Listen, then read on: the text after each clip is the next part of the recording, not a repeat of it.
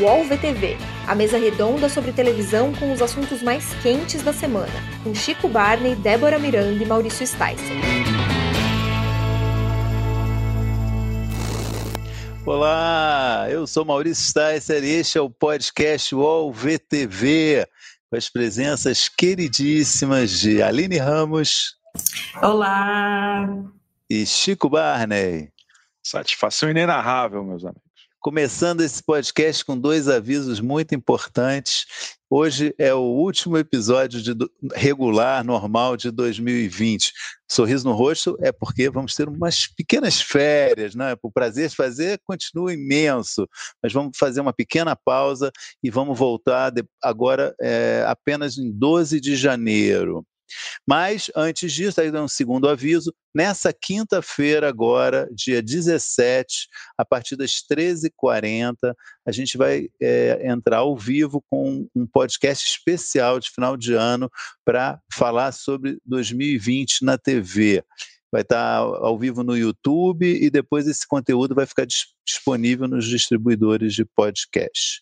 Então hoje é o último, mas não é o último. Fica, mas hoje é o último é, é, regular nosso, é, do ano de 2020. Muito bem.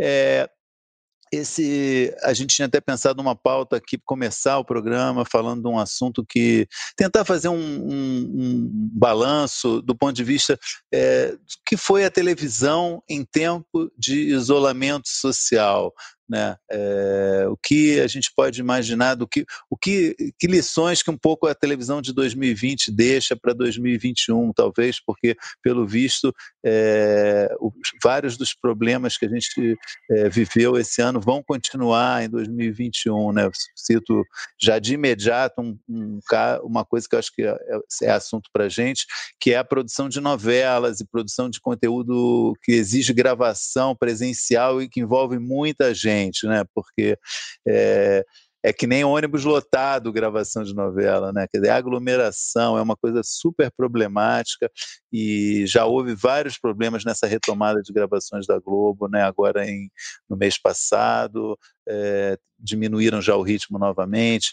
Enfim, é, problemas de 2020 que aparentemente vão continuar em 2021, né? O que, você acha, Chico? É, a gente tinha essa expectativa muito grande, né, que pelo menos uma, uma parte relevante da, da, dos problemas da pandemia acabassem junto com o ano de 2020. E o que a gente está vendo é que vamos começar 2021 pior do que começamos 2020. Assim, muita coisa é, triste acontecendo, muito descuido por parte de todo mundo, mesmo quem estava se cuidando, se cuidou em todos esses meses acaba afrouxando, a gente, né, somos todos terrivelmente humanos, e, e, acho que isso só reforça a necessidade tanto das emissoras quanto de todos os envolvidos aí de talvez dar um passo para trás mesmo e, e, tomar o máximo de cuidado. Acho que até para passar um bom exemplo. Acho que a gente precisa é, é, é evitar normalizar essas situações extraordinárias para que todo mundo volte a entender a necessidade do isolamento social do quanto que é, é, estamos aí todos correndo risco com, com esse cenário. E, e enfim, acho que tem uma, uma, uma série de, de restrições que a gente pode imaginar que vão continuar para o ano que vem. Acho que as novelas, principalmente da Globo, né, acho que voltam, voltam para passar a régua e acho que depois vamos ter mais uma longa sequência aí de reprises até que seja possível retomar num, com segurança um ritmo normal de trabalho. Né? É, acho que vai, os desafios se, se impõem e continuarão aí por mais alguns meses, sem dúvida. Aline. É, acho que também dentro desse ponto, né, que o Chico falou de no final somos todos humanos, acabamos errando, é, dá para avaliar que teve né, grandes erros nesse período, mesmo tentando acertar, e que dá para no final fazer um balanço e evitar que eles aconteçam, que é isso, evitar gravar novelas e, e enfim, evitar normalizar, que eu acho que esse foi algo que pegou muito nesse período. No começo da pandemia, a gente tinha a televisão repetia muito a situação que a gente estava vivendo e fazia questão de reforçar. Tanto isso estava no entretenimento quanto nos programas jornalísticos. E depois isso passou. Chegou um ponto que parecia que não existia mais pandemia. O próprio Jornal Nacional, ele por muito tempo começou todas as edições contando histórias de pessoas que foram vítimas né, da, da Covid. E depois era só uma nota ou uma notícia do desenrolar das coisas. Então, acho que isso também gerava um estranhamento para quem estava mantendo o isolamento e poderia até estimular as pessoas a continuarem a vivendo tudo normal, né? Foi até curioso, porque esses dias eu estava assistindo o Trali que comentou, ah, mostrando o Brás cheio e falou assim: ah, mas não tem como, né? A gente tem que fazer as compras seguindo todos os protocolos. E a imagem era de uma aglomeração surreal. Então, era contraditório. É, acho que esse foi o, um dos piores pontos, né? Da, da, gente ter um excesso de cuidado e virar e do nada parecer que nada estava acontecendo. E aí agora a gente tem que retomar isso. Então, nessa passagem do ano foi muito estranho mesmo. E é muito louco pensar. É, acho que um marco né, na televisão é quando o pessoal do BBB foi informado do que estava acontecendo do lado de fora. E, ao mesmo tempo, é curioso que as pessoas que estavam lá dentro e ficaram chocadas. Hoje a gente vê que, enfim, nada aconteceu. Elas não foram informadas, não ficaram assustadas, nem nada do tipo. Enfim, acho que o ponto é não normalizar mais o, a falta de cuidado. Acho que teve um, a semana passada foi uma realmente um ponto de inflexão, né? Que foi a morte do Eduardo Galvão, né? Quer dizer, já estava internada Nissete Bruno, em estado gravíssimo, continua internada a Marieta Severo estava internada, é, parece, graças a Deus, saiu né, do hospital. Marco Rica também internado numa situação difícil, e aí teve a morte do, do, Eduardo Galvão, não, não porque ele tivesse envolvido em alguma gravação, mas um ator que, enfim, rosto conhecido por todo mundo, acho meio caiu a ficha, ainda caiu a ficha não, porque essa ficha já caiu várias vezes, mas parece que deu um, né, uma, um, soou uma trombeta maior, falou, gente, esses caras também, esses caras que vão ter que fazer as novelas, que tão, também estão sob risco, né, acho que teve um pouco esse, é, ah. para mim baixou muito essa sensação, falou, pô, eu não quero ver, eu não quero que essas pessoas se arrisquem, sabe, eu fiquei pensando muito isso, sabe, eu falei, pô, olha, põe, põe reprise, paciência, né? Ao mesmo tempo, eu entendo a agonia das empresas, né? Estou pensando Record, Globo, SBT, Band, todos precisam de produzir conteúdo novo também, né? Um pouco da natureza do negócio, né? E é uma situação mega complicada, mas realmente eu acho que é, é precisa dar um passo atrás, porque até onde eu sei, a Globo conseguiu, como o Chico falou, vai terminou é, Amor de Mãe, Salve-se Quem Puder, vai poder exibir isso, é, não sei se fevereiro ou março. Acho que é março. Março, né? Então vai ter reprise até lá, vai poder exibir isso, mas precisava começar a produção das próximas, né? Porque não. E é o que ela está fazendo tem três novelas em produção, das seis, das sete, das nove, né? E eu acho que a, a emissora vai realmente é, a continuar com as notícias, as notícias da semana passada, se continuarem como é, no ritmo que estão é, nessa semana, eu acho que ainda essa semana pode ter uma decisão de é, parar, porque não dá para colocar. E não é só ator, né? A quantidade de gente que envolve uma produção, né? Uma cena de novela envolve, sei lá, 30, 50 pessoas para fazer um, uma cena, né? Então é uma situação realmente muito complicada. E tudo escala muito rápido, né, Maurício? É uma pessoa, né? Daí depois as pessoas que estão no convívio dessas pessoas e tudo vai crescendo muito e é um risco muito grande. E, e sem dúvida alguma é um desafio gigantesco para roteirista, para produção, para pauta, para jornalismo, para todo mundo, né? É, a gente estava com um certo otimismo de que as coisas estavam se estabilizando e que poderiam ter uma, uma sequência mais segura, mas o que eu acho é que é, qualquer análise mais fria dos fatos né, permitiria ter é, antecipado talvez alguns problemas. E, mas é difícil, como o senhor mesmo falou, é, essa produção de conteúdo é fundamental, é necessária para o giro da, da, da, estrutura capitalismo, capitalismo que vivemos. Então, é, é, são questões e acho que ainda tem, é, pelo menos, uma oportunidade aí de, de continuar pensando em novas formas do que produzir, porque eu acho que vai precisar de espaço aí. Acho que vai precisar, sabe? Não, não tem protocolo à prova de, de falha. Isso é muito importante.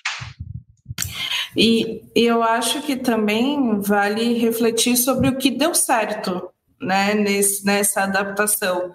Sei lá, é, as entrevistas com Bial ficaram melhores a partir do momento que passou a ser à distância, porque as pessoas na casa delas se sentiam mais confortáveis do que no estúdio, com aquela pompa toda, então a entrevista fluía melhor. Eu acho que esse é um caso que mostra que deu certo. É, acho que algo que vale lembrar também do que deu certo foi o Paulo Vieira no Fantástico, no quadro que ele fez. É, foi muito engraçado, fez em casa. Enfim, dá, será que não dá para tirar algo mais daí? A gente até comentou no começo que, para não parar Amor de Mãe, dava uma câmera para Regina Casé e ela estava gravando em casa. Será que não vale? Ou por que não fazemos um reality show o ano inteiro, né? Um reality show de atores, um reality show de cantores, tudo de confinamento para evitar qualquer risco, né? Que, enfim, só, só brincando de o que, que deu certo, que reality show de confinamento, ao que parece, foi o único formato que evitava ao máximo a contaminação. Enfim, acho que vale refletir também um pouco mais e dar essa recuada, infelizmente.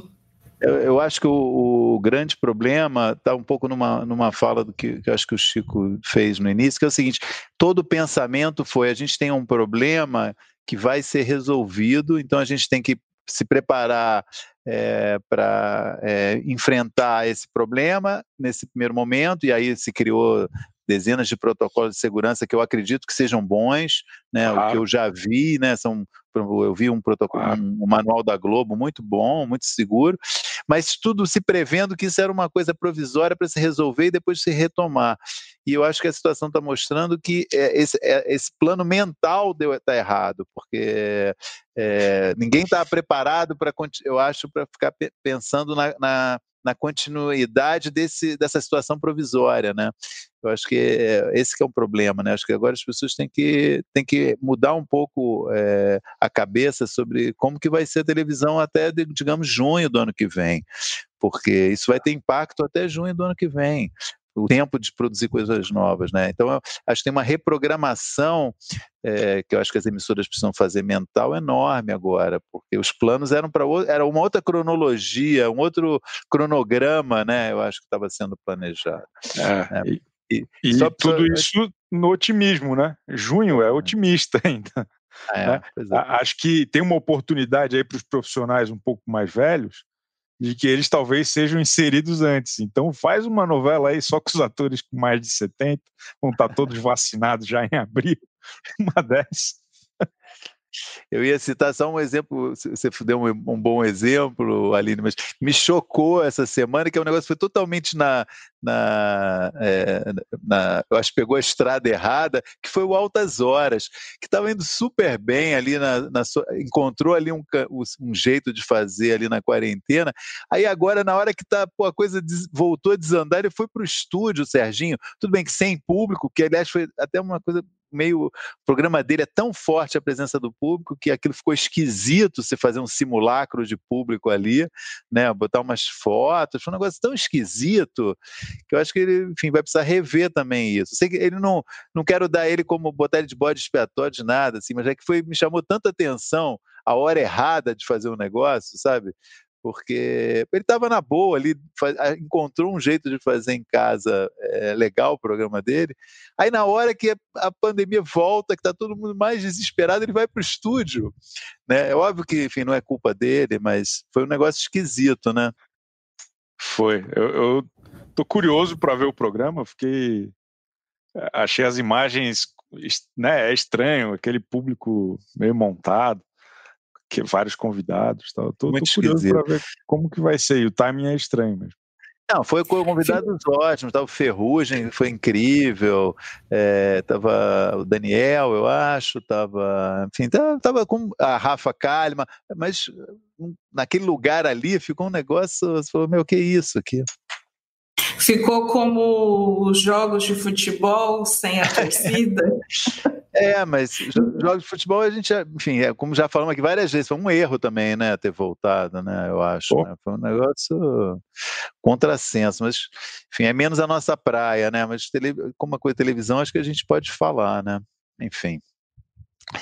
É, bom, é, a gente espera então que é, a TV reaja de um jeito né, é, sério né, essa questão. Né? Eu acho que a gente, eu, pelo menos queria fazer aqui uma última fala em relação a esse assunto. A minha expectativa é de que as emissoras é, reajam de uma forma é, à altura da, da gravidade desse momento que a gente está vivendo. Eu sei que está todo mundo cansado, todo mundo exausto realmente, mas infelizmente não acabou né? Os números da, da, pandemia estão aumentando de novo, né? A perspectiva de vacina para começar a vacinar em janeiro, vai, enfim, um negócio lento, demorado, não vai ser assim, né? Como a gente, né? não, não vai ter essa mágica, né? Lembrando que hoje, terça-feira, enquanto gravamos aqui, era para estarmos na Faria Lima, nos estúdios suntuosos do UOL, né? E estamos desde desde março. Acho que a gente ficou uma semana sem gravar só e desde março viemos aqui, é, assim como tantos outros produtores de conteúdo assumiram o, o, processo online aqui de, de, usar essas plataformas e, e, tem funcionado muito bem. Acho que tem, tem caminho. É, é mais difícil a TV, é, todo mundo sabe, mas tem caminhos aí para a gente é, pensar, testar e, e continuar todo mundo em segurança, dando bom exemplo, que eu acho que é o mais importante da, da, da, função da TV mesmo, essa função social de, de ser um. Né, esse, esse, esse palco onde as pessoas podem se ver. Acho que quando está muito normal, no horário nobre, todo mundo se abraçando, todo mundo na rua, todo mundo já em estúdio, acho que as coisas acabam normalizando de um jeito perigoso. Talvez eu seja um pouco conservador nisso, mas fica aqui o registro. Um grande abraço a todos. Tchau. Desculpa. Não, e é um, é um, como você disse, é um abre-se também um campo de oportunidades, meu. Né? Tem gente aí para produzir conteúdo de outra forma. É um negócio tem botar a cabeça para funcionar, né? Bom, você tem algo que queria acrescentar, Aline, isso? Não?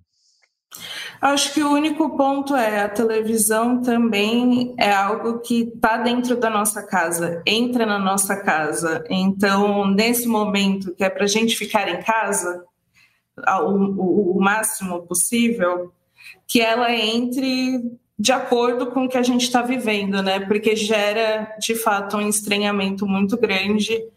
Você ter que tomar cuidado se o que está vendo na televisão não é. Então Acho que esse é o principal ponto, o lembrar como a televisão tem um poder no nosso dia a dia. Bom, mudando de assunto, é, uma coisa que aconteceu no final da semana passada animou um pouquinho essa, esse, esse momento que a gente está vivendo, que foram os 90 anos do Silvio Santos, né? Acho que rendeu muito assunto esse aniversário do Silvio, né? Primeiro, é, a festa do pijama que ele fez, fantástica, né? Pijama patrocinado pelo, pelo Neto, toda a família vestiu pijama, uma ação, ação comercial da melhor qualidade e uma festa animada. Depois teve uma peleja do, é, do Silvio Santos com o Boni, assim, inacreditável o que aconteceu, né? Do nada o Boni é, mandou um torpedo em direção ao Silvio Santos no, no, dia seguinte ao aniversário. Foi um negócio que ficou todo mundo perplexo, mas muita gente achou que o Boni falou verdade. Queria que a gente falasse um pouco aqui sobre isso também. E por fim, a Record pela segunda vez em 10 anos, aconteceu a mesma coisa 10 anos atrás, aproveitou o aniversário do Silvio Santos para fazer uma matéria de 47 minutos. Em, 1900, em 2010 foi o Marcelo Rezende, agora em 2020 foi o Roberto Cabrini, uma matéria especial homenageando o Silvio Santos. Nas duas ocasiões ganhou do Silvio Santos no Ibope. Então, acho esses três eventos que foram animadíssimos aqui no final de semana e convido os senhores e senhoras a, a dissertarem sobre esse assunto. Vamos começar pelo Boni, que eu acho que é o, é o que dá mais pano para manga, né? Que o, o Boni deu uma entrevista ao UOL, né, ao Splash, e disse que, é, que o Silvio Santos não deu nenhuma contribuição importante para a televisão. O cara sempre pensou nele mesmo como comerciante, que eu acho que é, desse ponto de vista é verdade, sempre usou a televisão para vender os produtos dele, mas nunca pensou na televisão é, como, enfim, como acho que o Boni pensa, mas é uma declaração bastante é, polêmica, muita gente ficou indignada com isso, mas eu acho que tem uma certa lógica, por um lado, mas eu entendo que ela é injusta também com o Silvio Santos. Bom, é injusto de fazer essa declaração realmente na, em torno do aniversário de um senhor de 90 anos. Né? Pô, não tem um minuto de sossego é, curioso a, a, escolha, mas eu acho que é que chega um momento que a gente tem um, uma lenda, né? O Silvio Santos tem uma aura em torno dele que fica até difícil às vezes de poder falar, ah, não, não contribuiu, contribuiu para a televisão. Só que nos últimos anos o cenário parece que não. Acho que por isso que a crítica em parte faz sentido, né? Que a gente vai vendo cada vez mais uma, uma falta de relevância no, no que é interessante, boas práticas. Tinha-se essa coisa de disputar muito com a Globo. E, e, tinha até uma campanha né, da emissora, a segunda emissora mais vista do país. Campeã da vice-liderança. É, a enfim, um orgulho diferente, mas tinha essa questão de buscar essa excelência que se perdeu. Assim, a gente não vê hoje mais essa forma.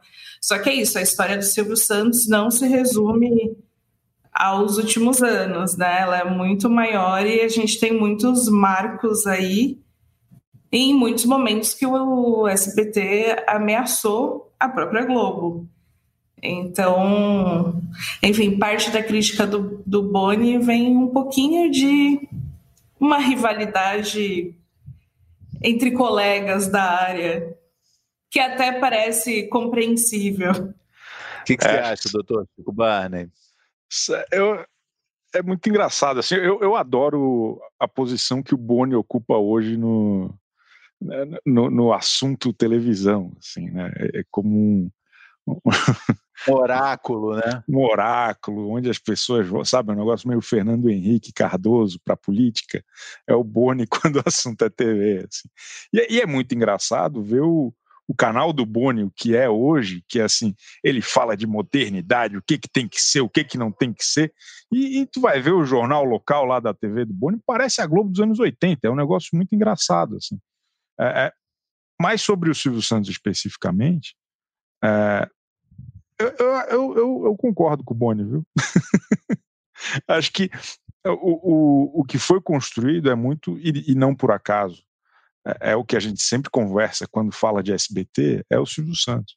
Né? Então foi uma construção de um de um mito, né, das duas coisas que não se que não se separam de jeito nenhum, que é a família, que é, acho que o, foi o Maurício até que escreveu na, a, a, a, carta ao bom velhinho, tão típica do, do, fim de ano, que ele escreveu no, em ocasião do, do, do aniversário do, do Silvio Santos, que é essa coisa que os negócios, é, é, as atrações, tudo é muito a voz do Silvio, né? até o estilo de comandar o, a emissora como um todo é muito baseada nas questões dele, o que, que ele acha, o que, que ele não acha. É, é então, acho que existe uma coisa que é inegável, que é para profissão de apresentador, que isso ele tem um impacto, uma relevância e construir um legado que é muito, né, é muito relevante, mas como TV em si, acho que eu, eu, eu tendo a concordar com o Boni. Agora, mesmo a profissão do Silvio Santos, a profissão de animador de plateia, de é, né, apresentador de programa de auditório, esse tipo de coisa, é uma profissão que está caindo em desuso. Assim, acho que a gente está aí chegando próximo da última geração, pelo menos formada, desse tipo de, de cargo. Né? Hoje a gente tem coisas muito mais pontuais, formatos, é, é, pessoas de outras áreas que vão apresentar e que não são necessariamente como essa geração que veio do rádio, que veio é, de outras plataformas. Então, talvez a história do Silvio Santos realmente acabe em si mesmo, né? Sei lá como que vão ser os próximos anos aí, próximas décadas. Tenho certeza que daqui a 10 anos a Record estará fazendo uma matéria de 47 minutos sobre os 100 anos do Silvio Santos. E tomara, né? Tomara, não, e não tenho a menor dúvida. E, e acho que, enfim, existe um legado que é um legado muito particular. Eu, eu entendo o ponto do, do Boni e, e ouso concordar. É, eu também, eu, eu, eu quando eu, eu fiz o, o, livro sobre Silvio em 2018, eu, uma hora eu parei para pensar isso. Eu até assim no final do livro eu, eu, eu levanto essa questão: qual é o legado né, do, do, do Silvio, qual é o legado do SBT. Eu acho que realmente é, é uma questão, assim, não é uma questão é, óbvia mesmo, sabe? O Boni levanta um ponto específico que é a questão do jornalismo, né? Que ele fala, nunca, nunca teve coragem de fazer um grande jornalismo.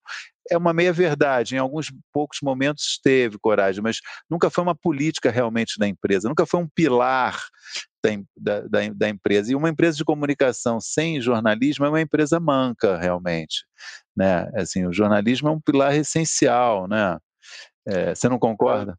Eu discordo um pouco. Assim, é, acho que se a gente for ver grandes empresas de comunicação, sei lá, como o SBT sempre pareceu se espelhar em algum nível, não, sei lá, ou caminhar. Por exemplo, era um negócio mais de entretenimento. É, era um negócio mais voltado para a vovó e para o netinho.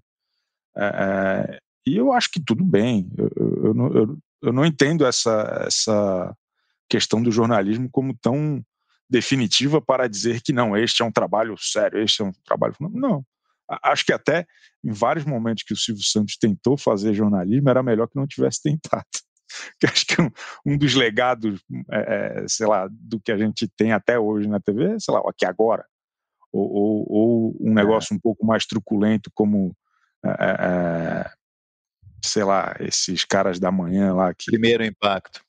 É, sabe? Então, eu, eu, eu é, é, esse meio termo entre entretenimento e jornalismo, se não quer fazer o jornalismo é, propositivo, é, às vezes é melhor não. Cara, bota aí a reprise do Chaves, bota aí o desenho do Mickey e, e, e bora, tudo bem. Eu, eu discordo.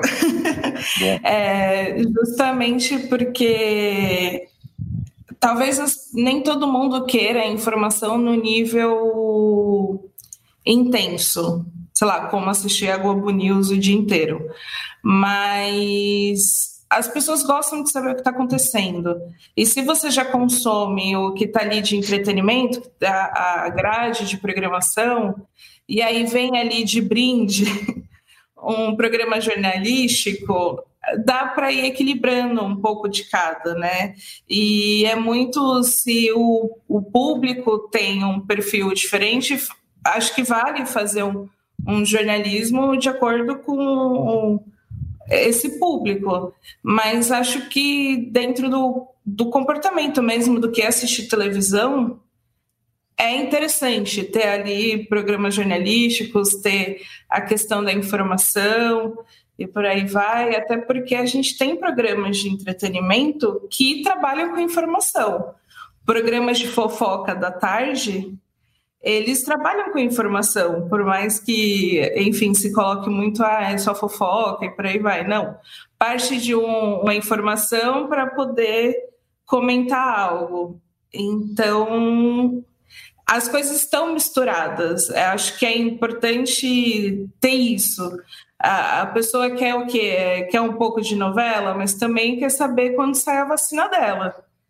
Talvez ela não queira saber detalhes sobre quando vem, quem traz, mas ela quer saber quando vem. Então, acho legal ter isso e a tendência, às vezes, é a gente ficar assistindo o mesmo canal, né? E não ficar mudando, ah, não, agora eu vou assistir o jornal de tal lugar. Então, acho que para o público vale a pena, sim, manter produtos jornalísticos.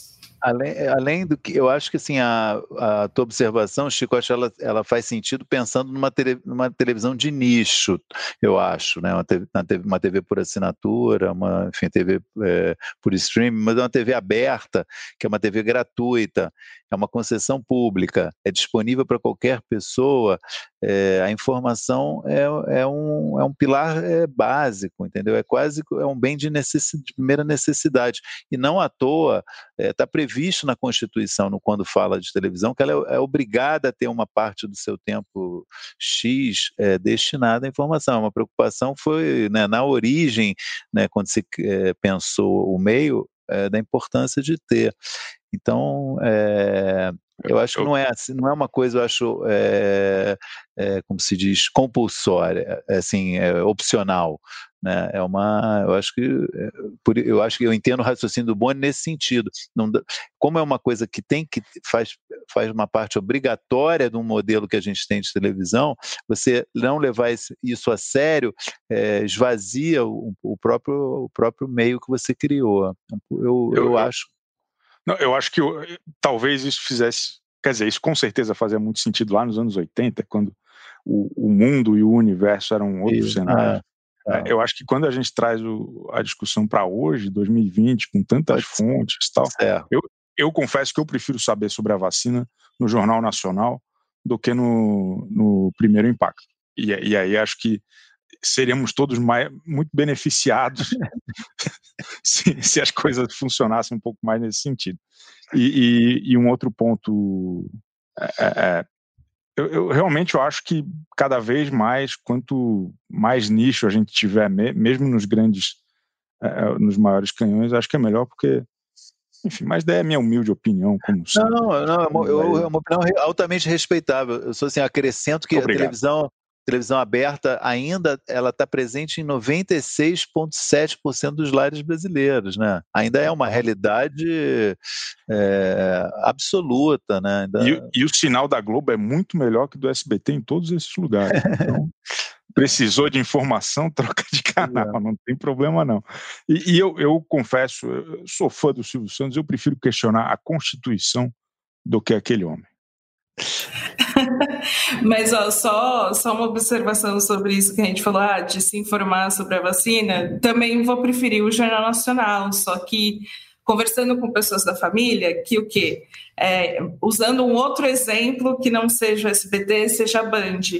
O Datena tem sido fundamental para que as pessoas voltem, pelo menos, a ter medo e tomar todos os cuidados, porque ele fica lá todo dia o que ele faz para falar do, de crime, falar da bandidagem, ele tem feito agora botando terror sobre a vacina e é o que faz algumas pessoas ficarem em casa. Ótimo. É a, é, terror é sobre a pandemia, né? É, ele tem um, as pessoas confiam nele, tem, tem uma respeitabilidade ali. Então, é, eu acho que tem. Eu nunca iria me informar sobre a vacina, sobre a pandemia, sobre Covid, com o Datena. Mas a partir do momento que existem pessoas que estão sendo influenciadas por ele, então a gente vê aí um, uma importância. Total. Perfeito. E aí, acho que então a gente fica combinado assim. A pessoa fica com vontade de ficar em casa assistindo Datena, e para ter o que fazer, liga no SBT e assiste uma novelinha mexicana, tá tudo resolvido. Muito bem. Acho que com essa a nossa é, ótima divergência sobre esse assunto, muito saudável, eu vou convidar os nossos ouvintes a um, um breve intervalo e pedir: vamos trocar de canal?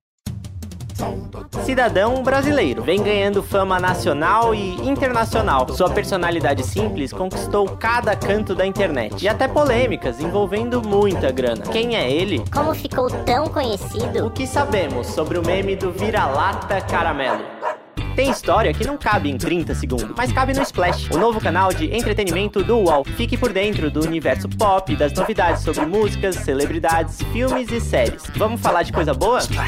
Bom, é, antes de passar aqui a, a, as perguntas dos nossos ouvintes enviadas pelo Instagram do Splash. Queria que a gente falasse brevemente, até porque é, ainda tem uma certa indefinição, a gente não pode fazer prognósticos muito definitivos, mas falar um pouquinho sobre essa reta final da Fazenda, que termina nessa quinta-feira, né? A gente está gravando o programa na terça.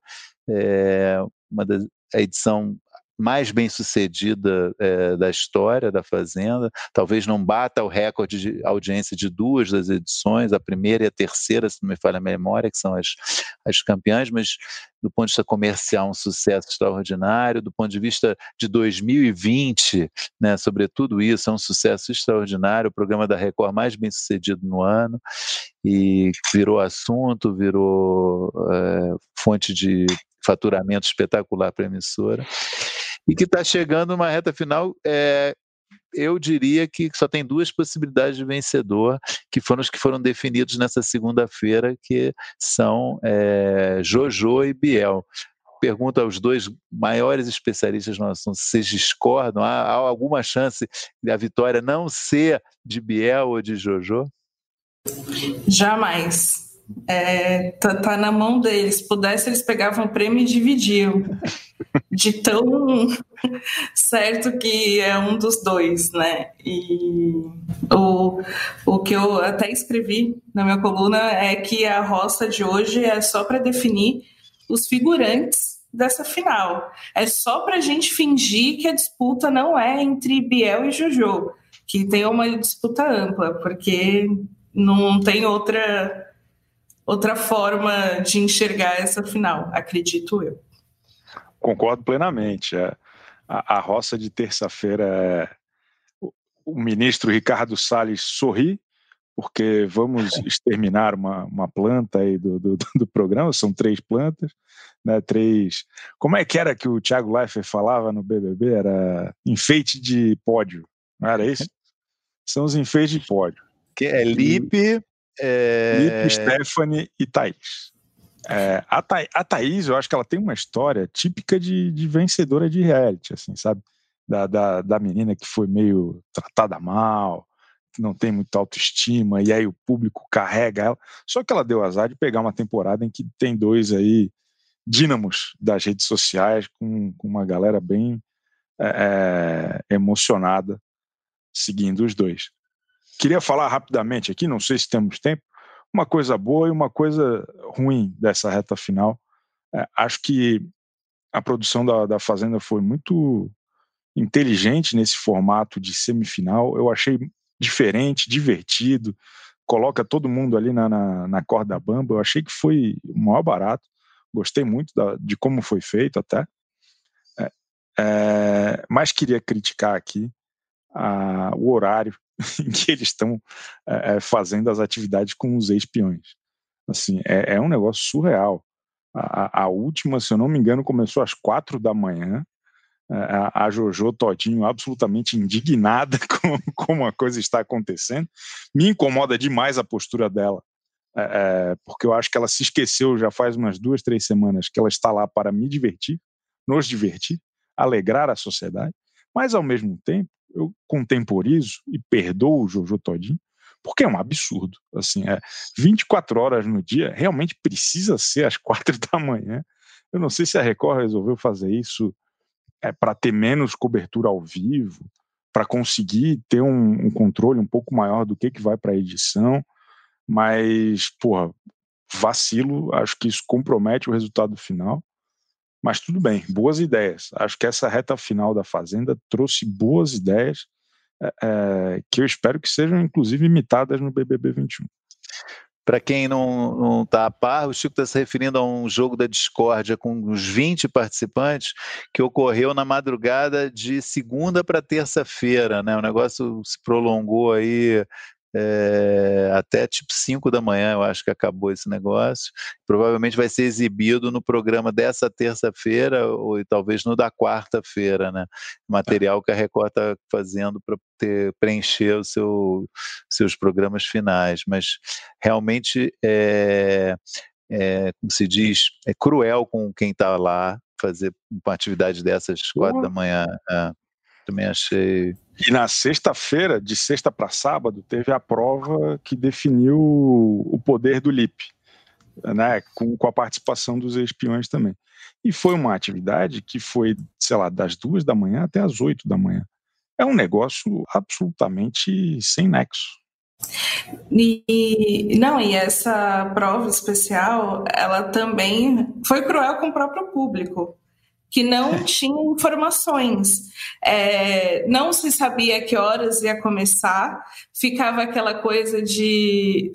ia passando uma, duas horas as pessoas esperando, e aí surge a informação que a, a prova não seria transmitida no Play Plus. Depois, não, a gente vai transmitir trechos. E aí ficava aquela coisa de passava um pouquinho da prova e depois voltava para câmera para piscina. E ficou assim a madrugada toda. É um, acho que é um desrespeito também com, com as pessoas que querem acompanhar a atividade, mesmo de madrugada, pelo Play Plus. Então, é, nesse ponto, foi péssimo. As ideias são ótimas, só que a execução, assim, não tem sido muito boa. É, mas o que eu acho divertido dessas atividades de madrugada é como os peões que estão lá ainda na final se iludem. Porque a, a produção manda o aviso que vai ter uma atividade e eles automaticamente acreditam que vai ser uma festa. E aí eles ficam, não, vai ser uma festa, vai ser uma festa, mas festa segunda-feira, e aí fica aquilo tudo até que eles saem e veem que não é uma festa. Tem lá um, um, um, todo um cenário para que eles briguem. Então, é, é um, eu sei que é um pouco sadomasoquista você se divertir com isso, só que é engraçado como eles ainda se iludem com a é. produção da Fazenda. Eu vejo sempre quando acontece essas coisas, é, muita gente fala assim: ah, é, o, o Carelli tinha que fazer que nem o Boninho e decretar não sei o que, não sei o que. Realmente tem uma diferença entre os dois realities, é que o BBB, pelo menos até a penúltima edição, era um programa de anônimos, né? Então, assim, a, a, a, a, facilidade, o poder que o diretor tem de humilhar, submeter os participantes às piores provações é muito maior do que com um elenco de famosos, né? Ainda que o conceito de famoso seja é. bastante polêmico. mas são figuras públicas já, né? Então acho essa atitude que muitas vezes é, a Jojo teve, acho que o Biel também teve uma reação, estava quase dormindo no meio na prova, né? Nessa, nessa prova da madrugada, é um pouco assim, meu, eu, eu não tenho que passar por isso, né? E, então é mais difícil realmente. Eu acho que exige um pouco mais de sabedoria também da, da é. direção do programa, porque realmente vai enfrentar resistência é natural, porque são pessoas que têm uma, já têm um nome, têm uma vida lá fora, então estão mais preocupadas realmente. Então, também quero aqui nesse sentido, eu acho que falta bom senso para a direção, muitas vezes, falta boas ideias, mas essa expectativa de impor certas coisas que eu vejo que o público muitas vezes tem, né, querendo que o Rodrigo, que o é Rodrigo Carelli, né, Rodrigo, não é o meu nome, né? Que o Rodrigo Carelli seja que nem o Boninho, ela não, não é muito factível, acho, pela diferença do tipo de elenco dos dois programas. Que, pelo visto, é. vai estar vai tá cada vez menos diferente a partir É, isso sim, vai tá mudando a, o BBB, né? É, eu senti que a postura da JoJo é, nessa madrugada, nessa madrugada da, do como se fosse o jogo da Discord, a lavação de roupa suja, muito de quem sabe que não tem nada a perder agora. E, e, por ser uma pessoa famosa e já estar na final e por aí vai. E aí ela se colocou nesse lugar de peitar e falar: não, não vou falar nada. Só que, assim, discordo dela até como ela fez isso. Acho que foi muito. Foi muito. Deselegante. É, deselegante com o Mion. Acho que ele não, não merecia. Isso, com ele. E, e, é até curioso, porque isso foi depois da Lid fazer aquela, aquele agradecimento ao Mion ao vivo, e aí a gente vê o oposto. É, é, muito, é muito. Acho que ele ficou até sem reação de putz, eu não sou. Ele também deve ter ficado com uma reação, não sou obrigada a aguentar isso, mas estou aguentando isso. E, é. enfim, acho que é isso, dá para entender, mas não dá para entender, não dá para compreender certos aspectos. Provavelmente eles nem vão colocar isso na edição, ficou para quem acompanhou de madrugada. Mas, e, e, mas eu achei curioso, porque criticaram muito a JoJo também na atividade do amigo secreto, pois foi a pessoa que falou, a única que falou que não queria abraçar alguém por causa de inimizade, que foi o Juliano, que assim, a performance dele nesse jogo. Jojo coberta de razão. Nossa, ele assim foi foi péssimo. Tudo que as pessoas, algumas pessoas assim mantiveram a postura delas, não, isso eu estive certa e errei nisso. Ele não errou, na visão dele não errou em nada e, e, e errou mais ainda. Então, até concordo com a Jojo em ter se negado em abraçar e não ter mantido a amizade ali naquele momento que a maioria estava tendo. Perfeito. Muito bem, é isso mesmo. Bom, é, queria fazer pelo menos uma pergunta, porque a gente avançou falando mais da Fazenda do que a gente deveria, mas é, é irresistível mesmo, o programa merece. E pelo menos tem uma pergunta aqui que eu quero prestigiar o, o, o, nosso ouvinte desde o primeiro episódio, estou sempre fazendo perguntas, boas perguntas do programa, que é o Bruno Dames, que ele pergunta, e tem várias perguntas muito boas, eu vou peço já desculpa, eu não vou conseguir fazer, mas o Bruno faz uma pergunta também sobre um assunto que a gente passou por ele, mas acabou não mencionando, que foi a demissão do Carlos Nascimento. Não demissão, foi o anúncio de que o contrato dele não vai ser renovado pelo SBT, o anúncio foi feito na segunda-feira. Ele pergunta: podemos dizer que o jornalismo do SBT está morto?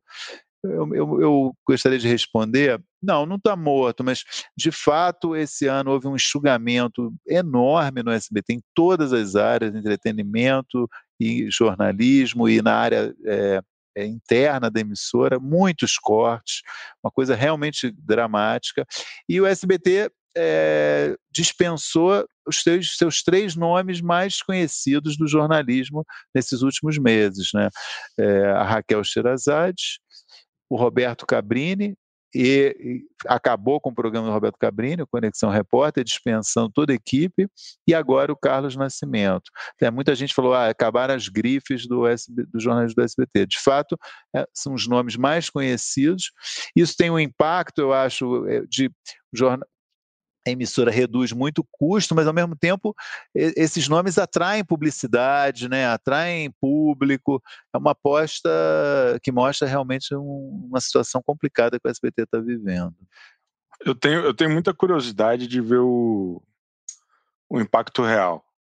É curiosidade mesmo, assim, do, do quanto que era a audiência com a Sherazade e quanto é, que ficou hoje. É.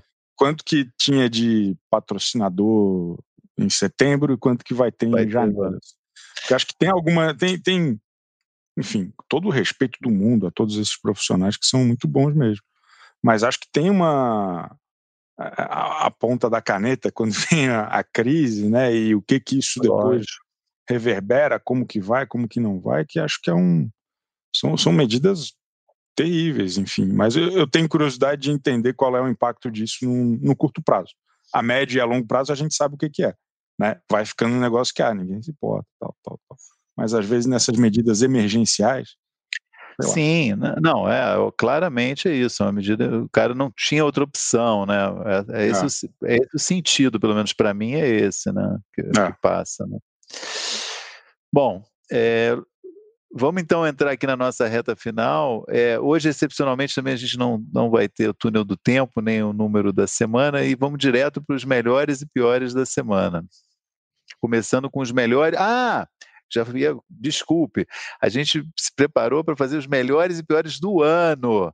Nosso especial é, desse, desse podcast, como é nosso último do, de 2020, não, não vamos falar dos melhores e piores da semana, mas sim, cada um vai falar o seu melhor e o seu pior do ano de 2020. A vinheta é a mesma, vamos começar com os melhores de 2020. Aline, vamos começar com você. Bom, eu, eu, quando eu fui pensar, foi a primeira coisa que me vem em mente, melhor da semana, BBB 21, da semana do ano. BBB 21 20. foi 21 não, ó, eu já tô antecipando, espero que também não, não, não erre, mas acho que o BBB 20 desse ano ele foi muito impactante, não só por ter sido uma ótima edição, mas até pelo momento que a gente estava vivendo. A gente teve a transição e por um momento o BBB parecia que era a única coisa que ia salvar a gente do, do mundo externo. Então foi um ótimo alívio e por isso até existe uma ansiedade grande para o BBB 21. Verdade. Chico, qual é o seu destaque positivo de 2020? Olha, acho que não tem como escapar do que a Aline falou, mas é, vou complementar com outro item, concordo plenamente com ela, mas eu, eu queria deixar registrado aqui o Altas Horas em 2020. Eu acho que foi um programa que é, é, é, se destacou muito. Assim, eu, eu sempre gostei muito do, do, de como ele era. Acho que foi um programa que soube aproveitar com, até muito baseado em tudo que a gente falou hoje, né? É, conseguiu pegar as ferramentas que temos à disposição, a, a, a, agenda de contatos do Serginho, né? Fez um outro tipo de, de abordagem e tal. Então eu gostaria, além de concordar plenamente com o BBB 20, acho que a Fazenda também é um dos auges, mas gostaria aqui de deixar registrado o, o Altas Horas 2020 como um grande acontecimento nesse ano tão difícil para todo mundo. Muito bem. Eu, eu, eu é, dei, fiz uma pesquisa, eu vi que eu teria quatro ou cinco destaques positivos para fazer. É, dois já foram feitos aqui, então não vou repetir. Acho também, né, três foram feitos já: BBB 20, a Fazenda 12, Altas Horas. É, o meu destaque vai então para uma quarta atração que eu, que eu gostei demais, que foi é, Sob Pressão, Plantão Covid. Acho que foi um, um especial. aos, aos 53 minutos, a, a, gente tinha feito um bolão aqui de que horas o Maurício ia cair a internet dele. Então, aos 53 minutos, a gente, bem na hora que ele estava falando, a grande revelação quem foi o melhor de 2020, na opinião de Maurício Sticer, aparentemente ficaremos sabendo só em 2021. Porque ele, ele, ele travou legal, hein, Aline? Não, não, vamos fazer como se fosse em breve. Segura aí, igual o Faro fica lá segurando, né? Acho que a gente pode ir para os piores do ano e aí ele volta com o melhor e o pior. Perfeito. Então, Aline, qual foi o pior de 2020, na sua opinião? Bom, o pior para mim foi ficar sem amor de mãe.